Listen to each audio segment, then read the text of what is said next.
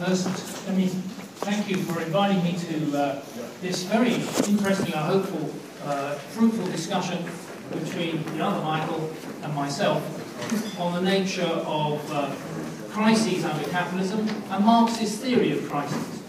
There's been quite a lot of debate amongst Marxist economists for maybe about, I don't know, 100 years uh, about what the Marxist theory of crisis is, if he has one at all.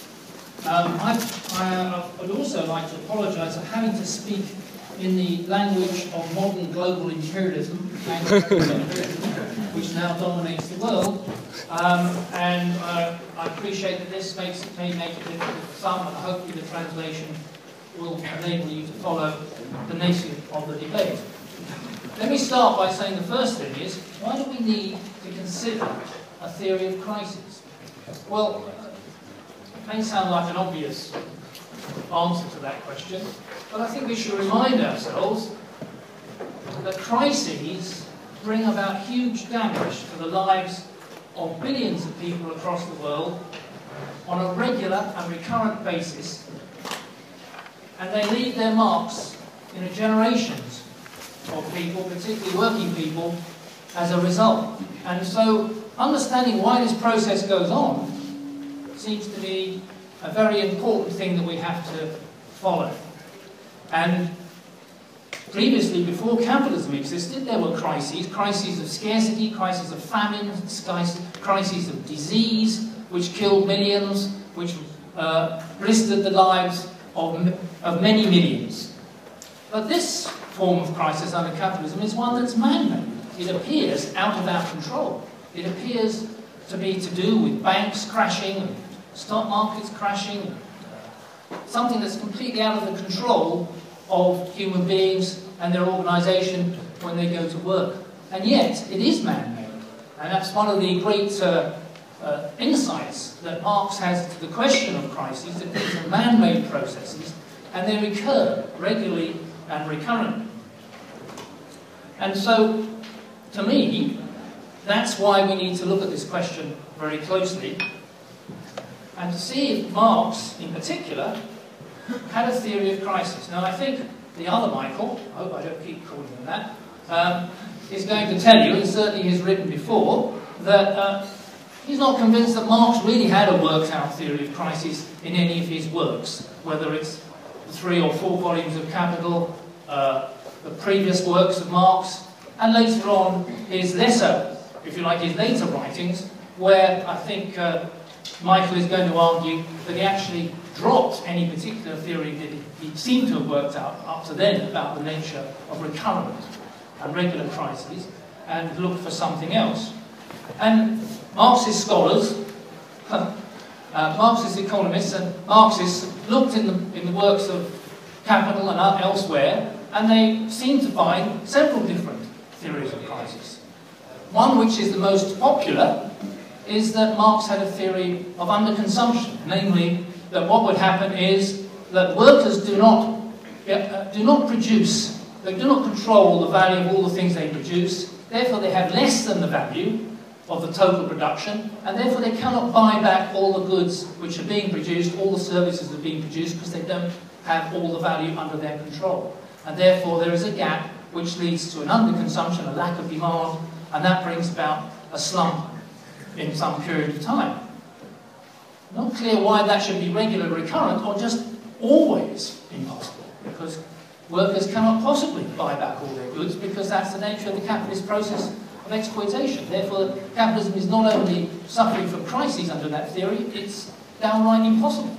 So clearly that is not, in my view, what Marx argued in his book. Other theories are that it had disproportion. There was a disproportion between uh, capitalists producing goods for other capitalists, producer goods, and what capitalists produced for workers and themselves, consumer goods. There was a disproportionate continually rise. There was no stability, no uh, uh, equilibrium in the capitalist process production. It led to uh, mismatches in supply and demand, and that produces crises.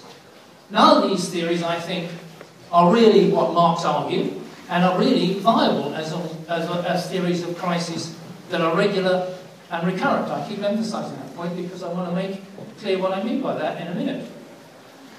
Now, I think the main and best explanation of the nature of regular and recurrent crises that Marx provides in his works is that he argues that there's a law for the tendency of the rate of profit to fall over time under capitalism, and this creates at certain periods a crisis in production, an overproduction of capital relative to profitability, and that leads to a slump which, which actually resolves the problem of profitability for a period of time by laying off loads of millions of workers, closing down factories, taking over bad ones, uh, bad, weak companies by strong, and creating conditions for higher profitability again and a resumption of capitalist accumulation. In the volume 3, Marx talks about the three chapters that he concentrates in this area, 13 to 15. The first chapter is about the law as such, as I've just described it to you uh, very briefly. The second chapter is about certain counteracting factors that take place during that period of time that, that, that block or slow down the general tendency of the rate of profit to fall. But as Marx argues, this isn't uh, a process which can permanently slow down the fall in the rate of profit, but only but eventually the rate of profit will start to fall and the counteracting factors will not be sufficient. These include things like work, workers being exploited harder, uh, new technology coming in to shed labour, cheapening uh, mechanisation, from, uh, from big computers to tiny ones at a much uh, cheaper rate. The price and production out of them is greater. Driving wages below the very level of existence for billions across the world. But as Marx said, this it does not end the law, it simply impairs it, and after, only after, and after long periods, the law will, will continue to operate. Now, there are two assumptions that show that this law is logical and consistent, not necessarily proven, but it is logical and consistent within Marx's understanding of the theory of value. I, I think Michael is going to argue, or certainly has in the past, that Marx's law of the tendency of the rate of profit fall is not logical and consistent. It doesn't hold water within the law of value. As far as I can see, there are only two assumptions that Marx has to put before you to demonstrate that it is. The first, that there is a law of value, which is that only value is only created by the, the work of labour, by the labour power. If there's no labour power, there's no value, and that's a fundamental basis of what uh, Marx said. Now, uh, you actually put it this way, it's not only something that's fairly realistic to imagine, you know, that this is going on, exploitation, and that labour is uh, the only source of value. He said it was self-evident.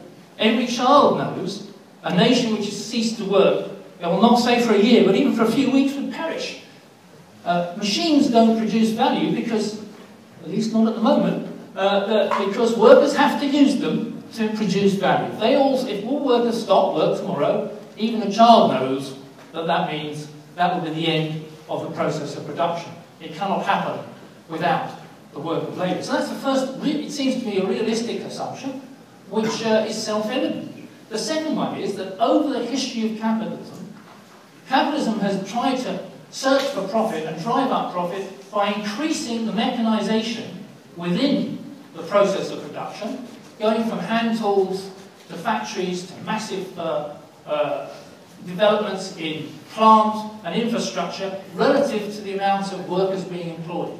So there's a physical increase in the amount of dead capital, dead labour if you like, compared to living labour, and and that is also reflected in the actual value.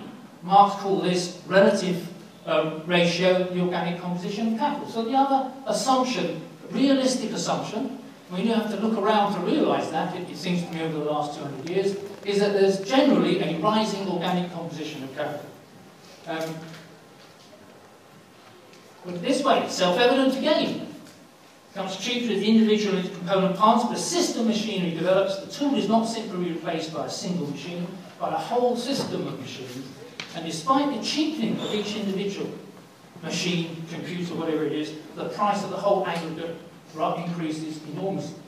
So those are the two assumptions. Now, I would argue, and I have done, that, and others have too, that if those two assumptions are realistic and they hold, then the law of the tendency rate of profit holds. That with, if labour is the only form of value and there's an increasing amount of organic composition of capital, so that the costs of mechanisation rise more than the uh, costs of living labour, the result is that there will be a fall in the rate of profit.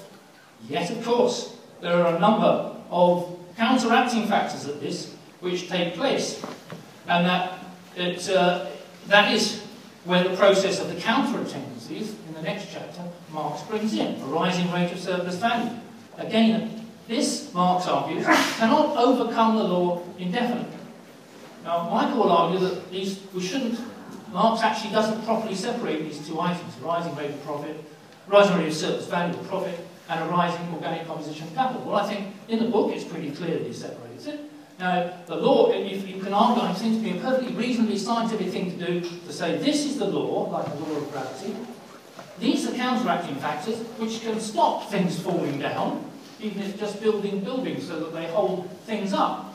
Uh, there are lots of counteracting factors, but there is a law of gravity which is exerting itself all the time. So the argument here, here is that we do have an inherent basic law which is taking place in the process of capitalist accumulation, and it's counteracted by several factors, more exploitation, getting cheaper machinery, selling things abroad for a higher profit, exporting capital abroad, driving wages below the value of what's necessary to live on for periods of time. There are many ways, as I've said before, but they don't eventually break the law, power of the law of the tendency of rate of profit to.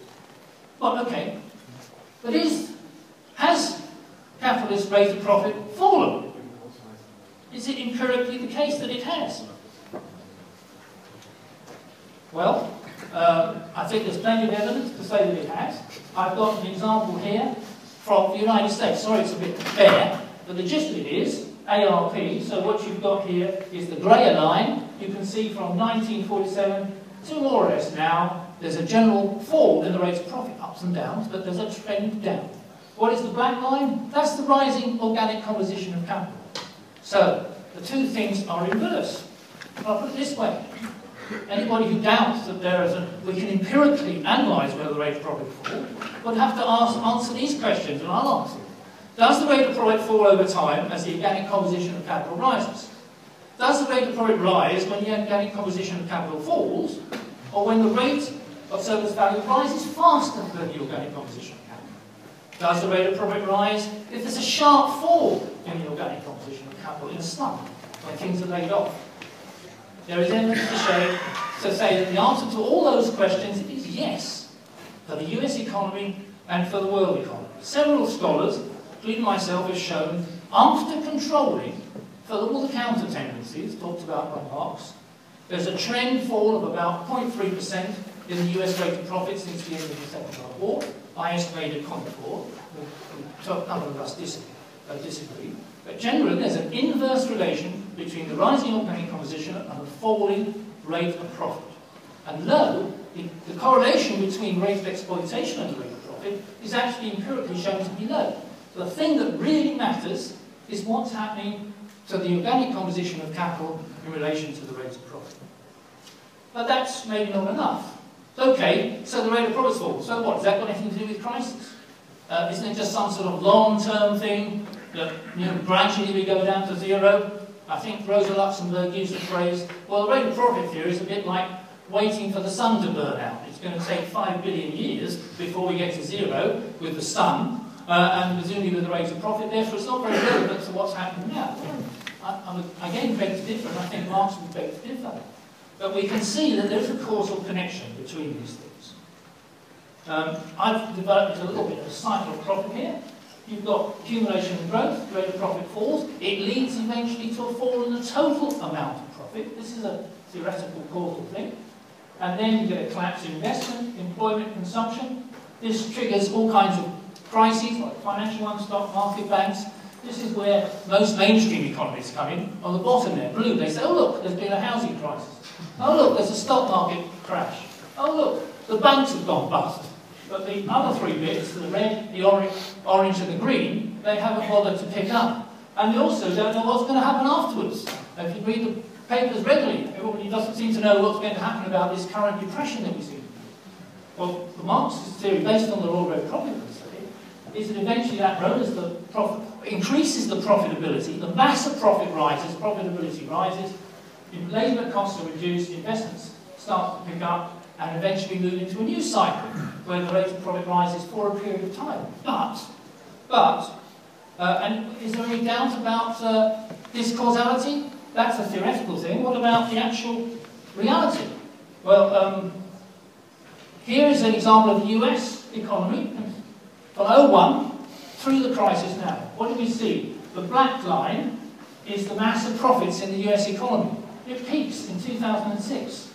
Investment in GDP carry on to 2008, then we have the big slump. The profits start turning up at the beginning of 2009, and then, lo and behold, investment picks up again. Profits lead investment. It seems a perfectly reasonable theory to say. There's plenty of evidence from other people who say these two things. So there's a plenty of regularity.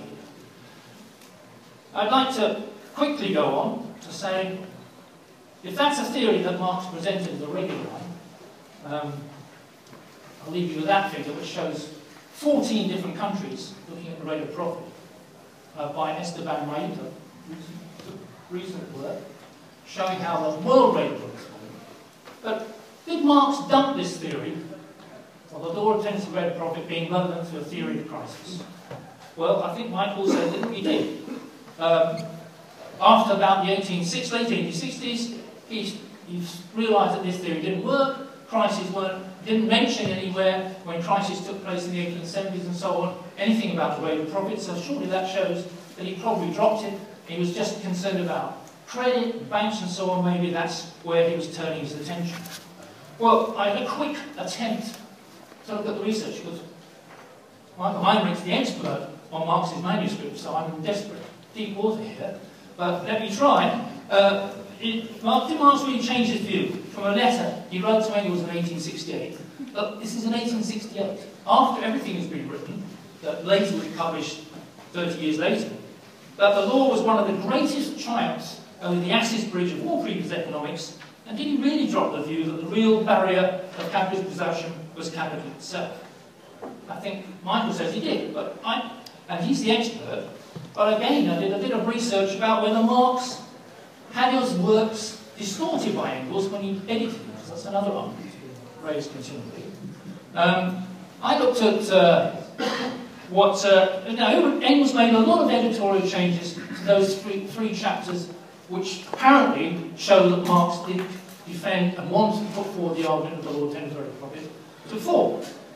It's argued that Engels changed it in such a way that actually uh, he made it look much stronger than Marx thought. Well, according to Gerald Steigl, who, wrote, who looked at the manuscripts, I, don't, I imagine he did it before Michael because he's uh, elder son, I think he's dead. Anyway, he looked at the, the manuscripts way back in the 1970s, and he said, well, if you look at it, Marx shifted some of the text in the original manuscript up to chapter 13, which is about the law, and shifted uh, so that the counteracting factors appear just as strong as the law itself in counteracting factors in chapter 14. So if Engels distorted anything, he made Marx's argument appear weaker by balancing the tendency with the counter-tendency. When the original manuscript, Marx says, goes to the tendencies, counter-tendencies, and then immediately goes back to the tendency and says this is, this is the way things are going.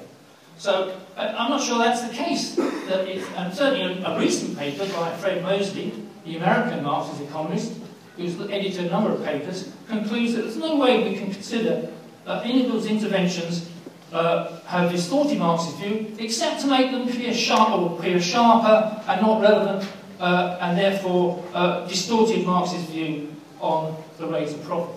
Uh, finally, two more points to make here, I've a quick look at the timing. Now, Engels retired from working in, in his father and his uncle's business in 1870 and moved back to London. He moved to Regent's Park in London, and Marx's house was five minutes away. They met every day, several hours, to 2 o'clock in the morning, and adjourned to the pub, and then continued the process for a series of years, up to the death of Marx, at least 10, maybe longer. In that period of time, you'd have thought if Marx had dropped the idea of the law of fall as being relevant to crises and didn't work, he might have mentioned it to Engels. And if he had mentioned Engels, you'd think that Engels is not a complete bastard and would have actually recognised that and made sure that he didn't publish volume 3 in the form that it does take. I don't think we can find an argument to suggest that really could be the case. So, those who have trashed Marx's law as the theory of crisis, I don't think have got an argument that really works. But if they do, and they're perfectly entitled to another view, then what is the alternative that they're going to present to us?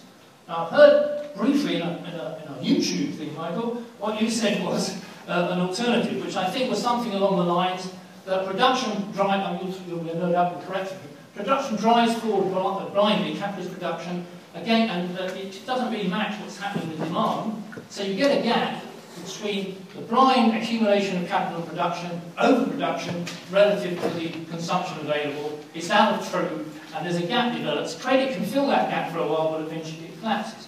Well, that sounds a bit like an overproduction theory, already rejected by Marx, but also pretty close to an underconsumption theory, and not really, it seems to me, providing any understanding of the regularity and recurrent nature of capitalist crisis, which the profit theory does, if we look at it in, a, in the way that I've described. So, that doesn't seem to me that it works.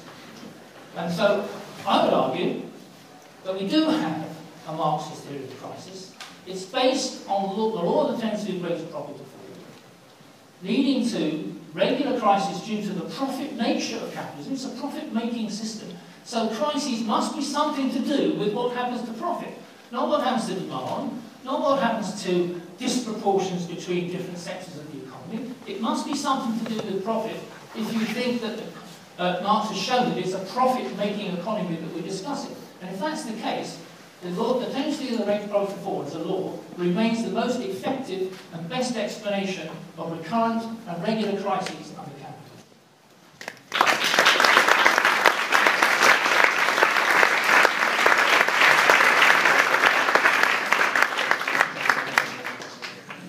Vielen Dank, Michael Roberts. Ich würde ohne viel Umschweife an Michael ähm, übergeben, der auch auf viel zu antworten hat. Ja, das habe ich allerdings.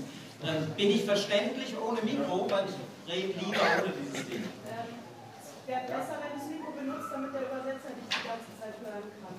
Also, wenn es geht, wäre es hören. Also, komme komm ich da hinten an bei euch? Mit dem Mikro. Das ist eine Übersetzungstechnik, deswegen musst du das Mikro sprechen. Ach so. Ja gut, es, ich finde es wahnsinnig irritierend, wenn man was in der Hand hat und gleichzeitig nach unten schaut, um die äh, eigenen Notizen zu erkennen, aber gut, ich versuch's. Ähm, Michael Roberts hat eine ganze Menge äh, wahnsinnig interessanter Punkte angesprochen. Ich werde deshalb ähm, jetzt nicht alles das, was ich hier vorbereitet habe, äh, vortragen, sondern stärker versuchen, auf das einzugehen, was Michael gesagt hat. Das ist dann vielleicht auch für die äh, Diskussion interessanter. Nimm das bitte weg. Um, umso weniger ich um mich herum habe, umso besser hier. Ähm, zunächst mal allerdings kurz ein Wort äh, zur Ankündigung dieser Veranstaltung im Programm. Da hieß es, äh, während also Michael Heinrich Teile der marxischen Auffassungen verwirft und ein Umdenken einfordert, verteidigt Michael Roberts Krisentheorie als Voraussetzung, um gegenwärtige Entwicklungen zu verstehen. Das heißt, da wurde so ein Gegensatz aufgemacht. Der eine verwirft etwas, der andere verteidigt. Nun sollte man sich allerdings ins Gedächtnis rufen, wer am meisten marxische Auffassungen verworfen hat, das war Marx selber. Er war nämlich sein Leben lang ein lernendes, sich weiterentwickelndes Individuum, der überhaupt keine Probleme hatte, eigene Auffassungen zu verwerfen. Sein Lebensmotto, was er in, in das äh, Album seiner Töchter geschrieben hat, war Omnis dubitandum. Alles ist zu bezweifeln und da hat er seine eigenen Sachen überhaupt nicht davon ausgenommen. Allerdings gibt es viele marxistische Traditionen, die eine feste Basis suchen. Zu dieser festen Basis gehören dann auch die drei Bände des Kapitals. Da soll möglichst nichts davon weggenommen werden, das soll verteidigt werden. Und das führt manchmal auch zu einem gewissen Dogmatismus. Das beste Mittel gegen einen solchen Dogmatismus ist, dass man sich mal anschaut, wie dieses Werk entstanden ist, aus welchen Teilen es besteht. Die drei Bände Kapital, die wir kennen oder was wir üblicherweise als drei Bände bezeichnen, von denen konnte Marx selber nur den ersten Band veröffentlichen, den zweiten Band hat Engels aus dem Nachlass herausgegeben. Und nur, äh, das fällt mir jetzt gerade ein, weil Michael das in seinem Vortrag so betont hat, dass Marx und Engels doch so viel miteinander diskutiert hätten, dass in den 70er Jahren sie sich, jedes Jahr, äh, sie sich jeden Tag getroffen hätten und Stunden diskutiert haben. Ein Argument, was gerne vorgebracht wird, um zu sagen, naja, die müssen alles voneinander gewusst haben, die müssen alle Fragen besprochen haben. Es war nicht so. Als Marx gestorben ist, hatte Engels von den Kapitalmanuskripten keine einzige Zeile gelesen. Er wusste nicht, wie weit Marx überhaupt war. Er musste dann den Schreibtisch durchsuchen, die Bücherschränke. Das Manuskript für den dritten Band hat nicht er, sondern die Haushälterin Helene Demuth gefunden. Und dann hat er sich mal da rein vertieft und hat zum ersten Mal gesehen, was alles schon vorlag. Also insofern, es ist richtig, die waren eng befreundet, die haben viel miteinander diskutiert. Aber das heißt nicht, dass die jetzt jede theoretische Frage miteinander diskutiert haben. Marx war nicht nur anderen, sondern auch Engels gegenüber da ziemlich verschlossen. Das kann man aus dem Briefwechsel entnehmen, wo eben der Engels sehr deutlich macht nach Marx Tod, er wusste überhaupt nicht, wie weit Marx gekommen war. Aber das nur nebenbei. Schauen wir uns also jetzt dieses, diese drei Bände des Kapitals an. Der erste Band erschien ähm, 1867 in ähm, überarbeiteter zweiter Auflage 1872, nochmal überarbeitet 1875 als französische Übersetzung. Also da blieb nichts fest, da wurde weiter dran gearbeitet von Marx. Der zweite Band beruht auf Manuskripten, die zwischen 1868 und 1881 entstanden sind. Und nun der dritte Band, über den wir hier vor allem reden, tendenzieller Fall der Profitrate, Krisentheorie. Dieser dritte Band beruht auf einem Manuskript, das 1864, 65 geschrieben worden ist. Das war also das älteste Manuskript 1865 legt Marx den Griffel zur Seite, arbeitet nicht mehr an diesem Manuskript, aber er arbeitet, forscht noch fast 20 Jahre weiter. Allein das ist, macht es schon mal, glaube ich, plausibel, dass er auch weiter denkt, dass das, was wir 1864, 65 vorfinden, nicht unbedingt der letzte Stand der Dinge ist. Und ich kann dafür auch Beispiele anführen. Ich kann dafür auch Beispiele anführen. Das eine ist die von Michael erwähnte Unterkonsumptionstheorie.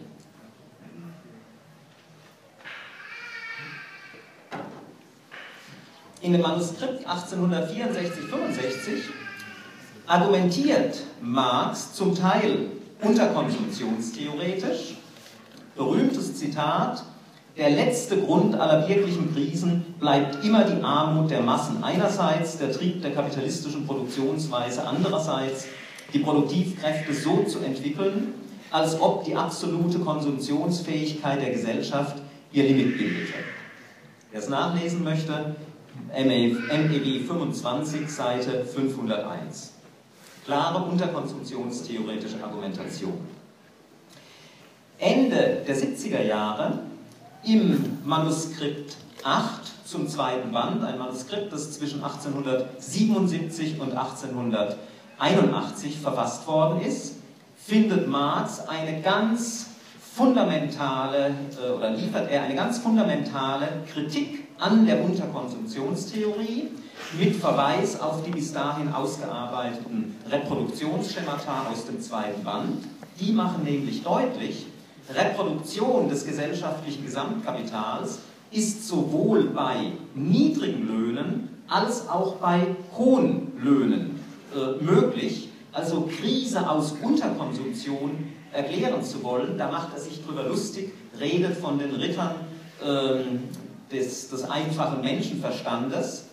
Also er dementiert klipp und klar das, was er zehn oder zwölf Jahre vorher selber geschrieben hat, wo er sich positiv, zumindest an einigen Stellen, auf die Unterkonsumptionstheorie bezogen hat. Etwas Ähnliches scheint mir auch mit dem Gesetz des tendenziellen Falls der Profitrate zu, ähm, vorzuliegen. Dieses Gesetz versucht Marx in dem Manuskript von 1864-65 ausführlich zu begründen. Michael ist schon darauf eingegangen. Er bezeichnet dieses Gesetz auch als eines der wichtigsten oder das wichtigste Gesetz, also er, ist, er nimmt es sehr, sehr wichtig, 1864, äh, 65. Und da glaube ich, ist auch ein kleines Missverständnis zwischen uns äh, passiert. Ich wollte nicht sagen, dass Engels die, ähm, die Marxische Begründung da irgendwie verändert hat. Also das, was Engels als Kapitel 13 und 14 äh, präsentiert, das ist ganz eng am Marxischen Originaltext. Also da hat äh, Engels überhaupt nicht großartig eingegriffen. Ähm, was ich gesagt und geschrieben habe, was Engels äh, verändert hat, er hat überhaupt diese Kapitel eingeteilt. Er hat im 15. Kapitel den Titel gegeben, Entfaltung der, der inneren Widersprüche des Gesetzes. Und damit entsteht der Eindruck, als sei Krisentheorie der Ausfluss dieses Gesetzes. Diese Überschrift, die stammt von Engels. Da gibt es keinerlei äh, Vorlage von Marx dazu. Er ordnet das Material im 15. Kapitel, das ordnet er um, verleiht ihm eine höhere Kohärenz und damit entsteht beim Leser und der Leserin der Eindruck, das ist eine Krisentheorie, die da direkt an den Fall der Profitrate anschließt. Das war meine Aussage. Meine Aussage war nicht, dass jetzt Engels ähm, irgendwas an der Begründung für den Fall der Profitrate ändern würde. Da glaube ich, äh, haben wir uns missverstanden. Ähm, nun wollte ich aber darauf hinaus, dass Marx seine, seine Auffassungen ändert. Und ich glaube, es gibt auch Indizien, dass er seine Auffassung über das Gesetz des tendenziellen Falls der Profitrate ändert. Erstes Indiz, dieses Gesetz taucht nach 1865 bei Marx an keiner Stelle mehr auf. Marx beschäftigt sich mit Krisen sehr ausführlich, in Exzerpten, in Artikeln, in Briefen. Nirgendwo auch nur eine leise Anspielung auf dieses Gesetz des tendenziellen Falls der Profitrate. Okay, kann man vielleicht sagen, dritter Band war ja nicht veröffentlicht, er will jetzt nicht alles verraten, also macht er da auch keine Andeutung. In Briefen hätte man es zumindest erwartet, aber okay. Zweites Indiz, ähm, oder ich würde sagen, das ist nicht nur ein Indiz, das ist ein, ein sehr starker Hinweis. Im, in seinem Handexemplar zum ersten Band des Kapitals macht er eine Randbemerkung, die Engels dankenswerterweise auch in die dritte Auflage übernommen hat. Sie findet sich in der MEW und ich nehme auch an in allen englischen Übersetzungen, also ihr könnt das alles nachlesen. In MEW befindet sich diese Bemerkung in Band 23 auf Seite 657, unten auf der Seite. Ich lese es vor, schreibt äh, Engels. In Marx Handexemplar steht hier die Bemerkung. Für späteres zu bemerken, ist die Erweiterung nur quantitativ, so verhalten sich bei größerem und kleinerem Kapital in demselben Geschäftszweig die Profite wie die Größen der vorgeschossenen Kapitale. Wirkt die quantitative Erweiterung qualitativ, so steigt zugleich die Rate des Profits für das größere Kapital. Worum geht es in diesem Zitat? Es geht um Erweiterung, Erweiterung, um Akkumulation. In diesem Abschnitt findet man auch diese, äh, diese Bemerkung. Und Marx unterscheidet nun, wenn wir Akkumulation haben, Wachstum des Kapitals, unterscheidet er qualitative von nur quantitativer Veränderung. Die nur quantitative Veränderung bedeutet, dass die organische Zusammensetzung, auf die Michael zu Recht hingewiesen hat, dass die konstant bleibt Qualitative Veränderung meint Marx hier, dass die organische Zusammensetzung sich verändert, dass die größer wird, dass mehr Maschinen eingesetzt werden. Ja, und was passiert bei qualitativer Veränderung, bei einer steigenden organischen Zusammensetzung nach diesem Zitat? Ich wiederhole, wirkt die quantitative Erweiterung qualitativ, also steigende organische Zusammensetzung, so steigt zugleich die Rate des Profits. Das heißt, Marx dementiert hier ganz eindeutig dieses Gesetz des tendenziellen Falls. Er sagt, steigende organische Zusammensetzung, qualitative Veränderung, Rate des Profits steigt. Es ist die einzige Bemerkung, er macht keine weiteren Erläuterungen dazu, aber wenn wir sie ernst nehmen, wenn er sich wirklich was dabei gedacht hat und nicht einfach nur ein Glas Wein zu viel getrunken hat, dann bedeutet, dass er hier dieses Gesetz des tendenziellen Falls dementiert. Und ich glaube, er hatte auch Gründe dafür. Es gibt mehrere Manuskripte in den 70er Jahren, die jetzt im Übrigen alle in der Marx-Engels Gesamtausgabe veröffentlicht sind. Also ähm, Michael hat ja betont, ich würde mich da auskennen und äh, irgendwann früher hätte auch schon mal einer da reingeguckt. Das kann man heute in jeder Universitätsbibliothek machen. Da steht die Mega. Es kann jeder und jede in diese Manuskripte reinschauen. Und da gibt es zum Beispiel von 1875 ein Manuskript Mehrwertrate und Profitrate mathematisch behandelt. Da macht der Marx wahnsinnig viele Beispielrechnungen über den Zusammenhang von Mehrwertrate und Profitrate und siehe da, bei steigender organischer Zusammensetzung kommt so und so häufig nicht etwa ein Fall der Profitrate, sondern eine steigende Profitrate raus. Meine Vermutung ist, dass Marx klar geworden ist, dass die Sachen nicht so einfach sind, wie er sie 1864, 65 aufgefasst hat, dass er sich von diesem Gesetz verabschiedet. Das würde erklären, warum er nie darauf Bezug nimmt und es würde auch die, ähm, diese Bemerkung im Handexemplar erklären. Nun, ganz kurz, was ist das Problem von dem Gesetz?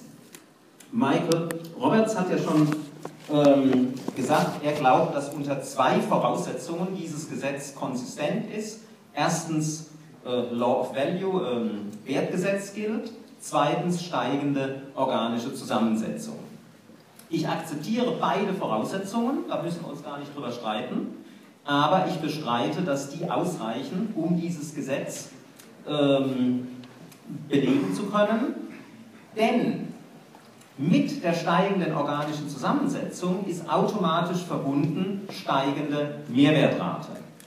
Michael sortiert das unter entgegenwirkende Ursachen. Ich würde sagen, der Marx berücksichtigt das von vornherein. Man kann Kapitel 13 nachlesen. Da geht es auch um steigende ähm, Mehrwertrate. Aber ganz egal, wo wir das nun einsortieren, wir haben immer gleichzeitig zwei Tendenzen, steigende organische Zusammensetzung und steigende Mehrwertrate. Die eine, steigende organische Zusammensetzung, hat als Effekt, dass die Profitrate sich vermindert.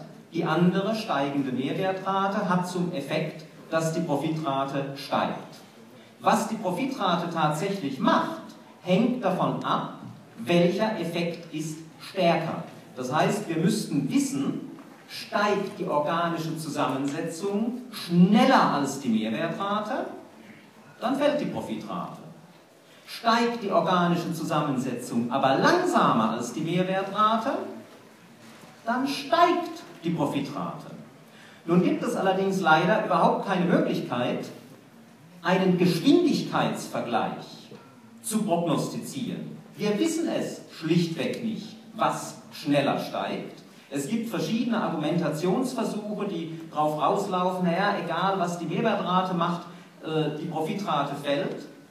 Die beruhen aber auf bestimmten logischen Fehlschlüssen. Ich habe in diesem dicken Wälzer Wissenschaft vom Wert, den ich geschrieben habe, habe ich eine ganze Reihe von diesen äh, Sachen widerlegt. Da will ich jetzt gar nicht drauf eingehen. Also, Profitratenfall. Die Zeit rennt mir davon. Ich kann es nur wiederholen, nicht weiter ausführen. Profitratenfall unter den Voraussetzungen von Michael. Die reichen nicht aus, um ihn zu zeigen.